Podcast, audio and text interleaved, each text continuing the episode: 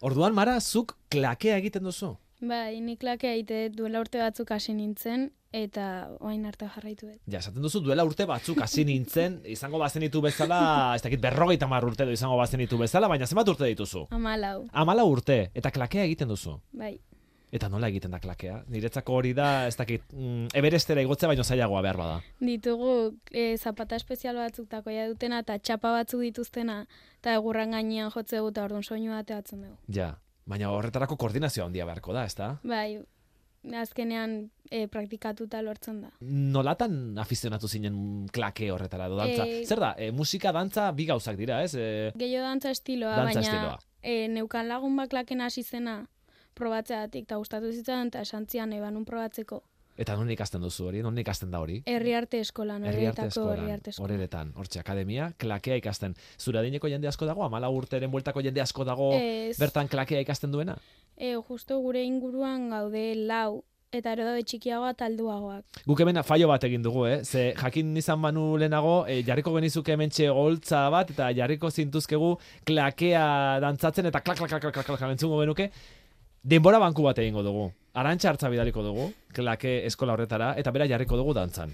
Eh, eh, entzun dezala arantxa hartzak, erredazioan baldin badago. Arantxa, klakea, ikastera joango zara, hemendik aste batzuetara, denbora bankua atalean. Eta hemen zurekin batera dago, Uxue Garzia, Uxue Kaixo, Aixo. Egunon. Zuk ere amala urte dituzu. Bai. Marak bezala. Eta zuk ere klakea dantzatzen duzu? Nik ez. Ez. Nik Zuk... saskiora jaitet. Ah, saskibaloia egiten duzu. Bai. Vale.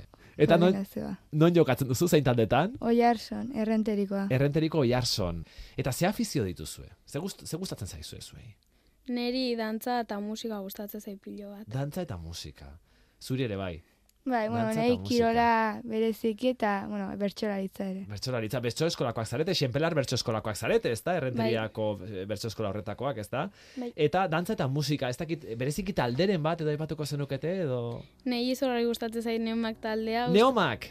Bai, eh? ETS bai, e, gatiu ere bai, orokorrean euskal musika asko gustatzen zait. Zuri ere bai? Bai, euskal ezta? musika, Euskal bai. musika eta neomak, ezta? Bai.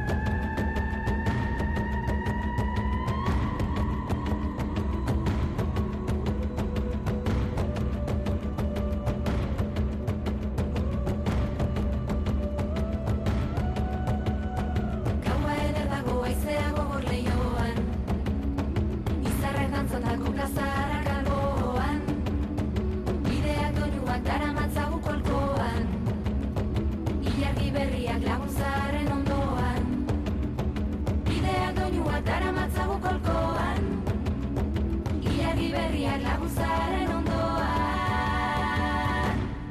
La la la la la la la la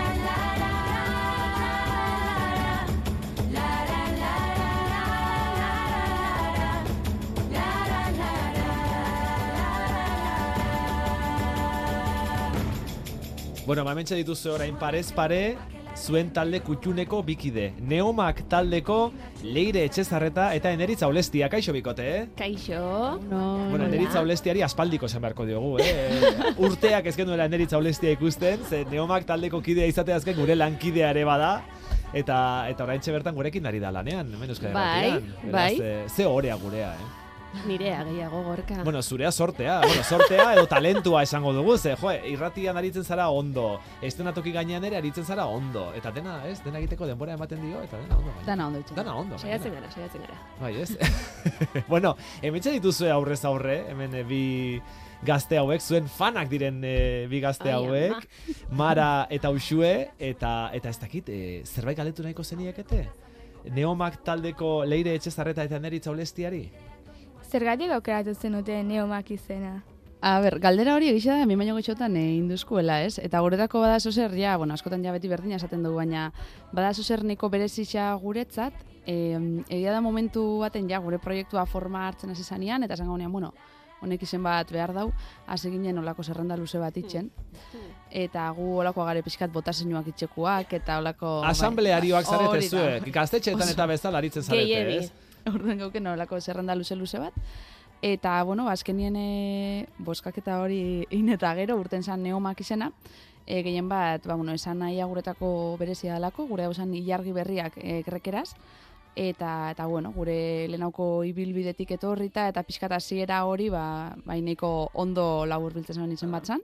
Eta bueno, beste barik izena be politxea pentsa jokun. Ilargi berriak. Bale, orduan neo da berria, hori bai neo, askotan Bai. erabiltzen dugun aurrizkia da neo. Bai. Eta mak da ilargiak. Ba, grekeraz. izango da, ez? Mak. Ba, Internetek ala dio, edo?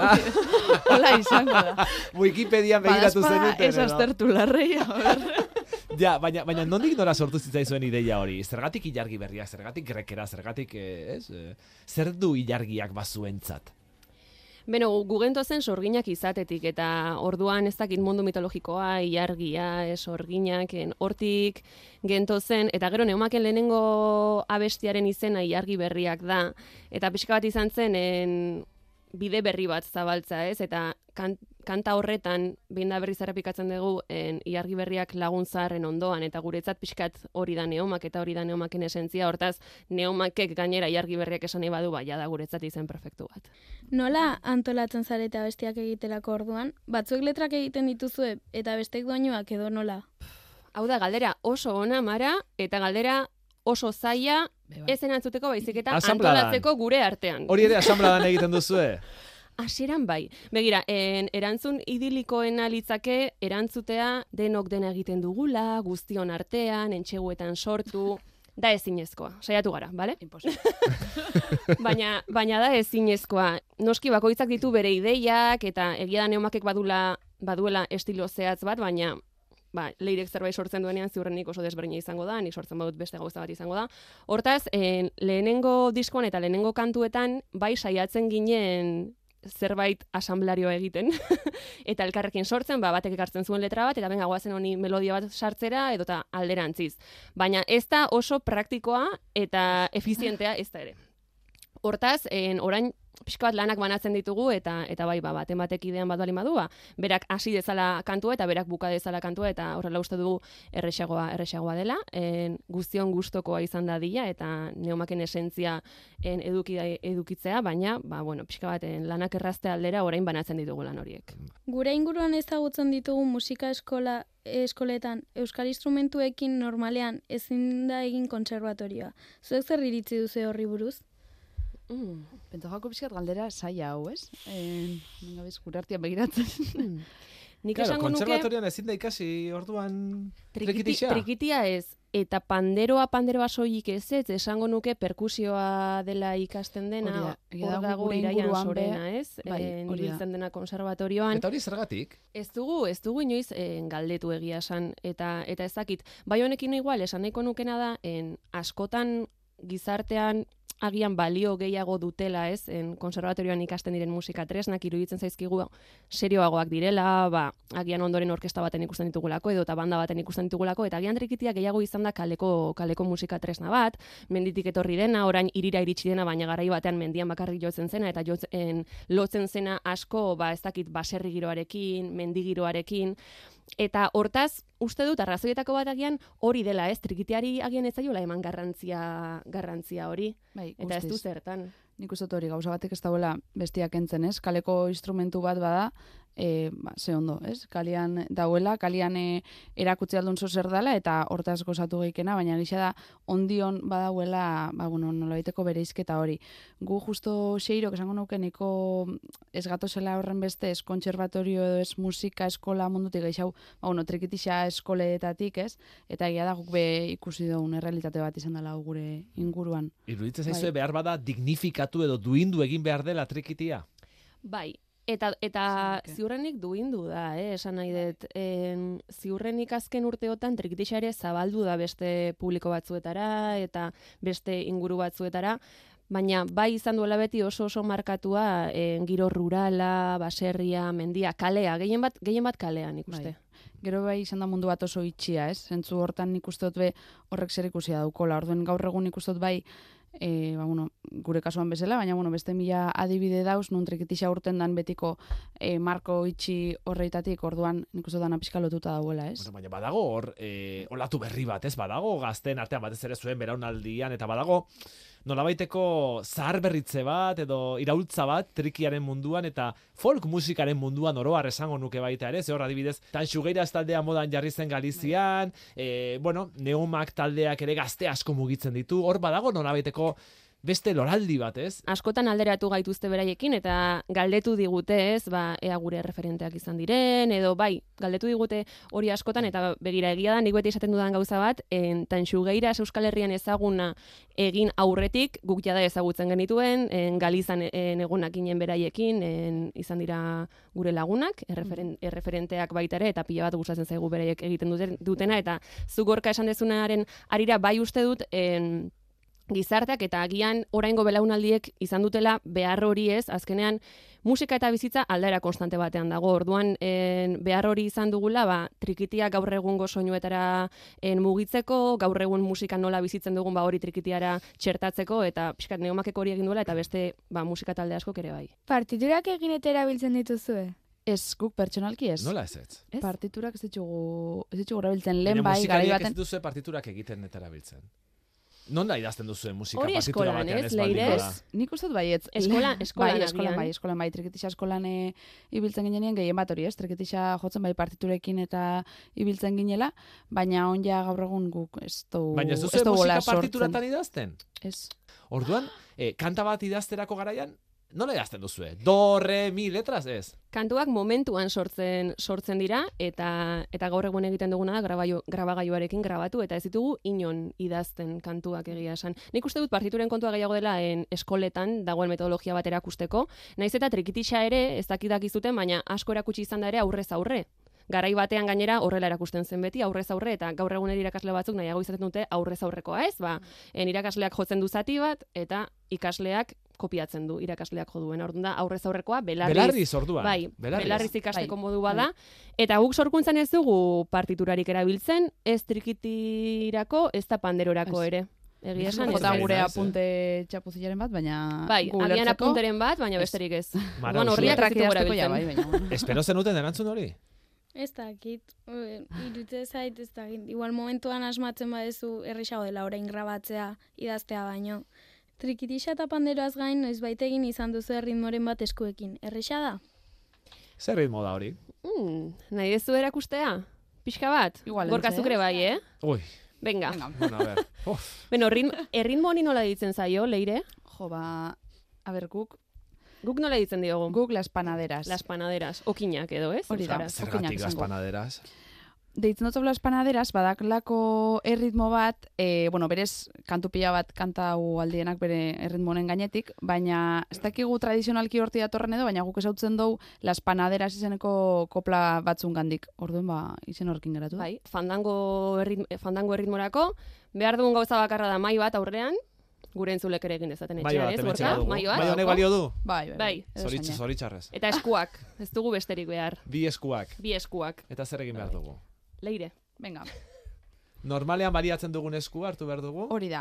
Hori ez, beste eskuakin, Abez eskua. hori da, ingo golpe bat mailan, eta horrekin batera, beste eskua jarriko hau. Eh, Ukabila itxita, ukabila itxita, hori da. Eta gainean golpe bat emungo. gainean, pum, horrela. Bai, Lehenengo ez. golpea litzake, E, e, pam. e, epailek e, Pam. mailua mailaren kontra jotzen duten bezala guk joko dugu Horrelaxe. eskua ukabila itxita, zabalik mai gainean dugun eskuaren Hor gainean. gainean, Pum! Hori da. Eta bi Fuerte. golpeak batera ingo ditugu, eh? Pam. Hori Bia da. batera. Guazen, Vale. Ai. Lehenengo golpea. Lehenbizi koordinatu inbar dugu. Vale. animo gorka. Horraino Oso zen ondo, eh? Mara eta usue oso ondari dira, eh?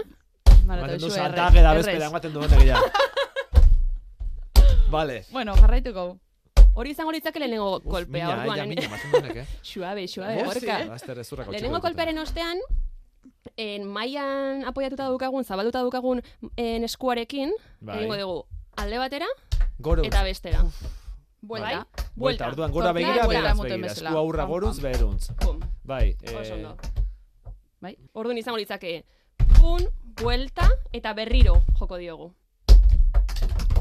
Bueno, bueno, Bueno. maravilla. eh, venga, Oso Mara eta ondo. Uxue, Venga, ja, bat, bueno, bi eta Bai. hiru.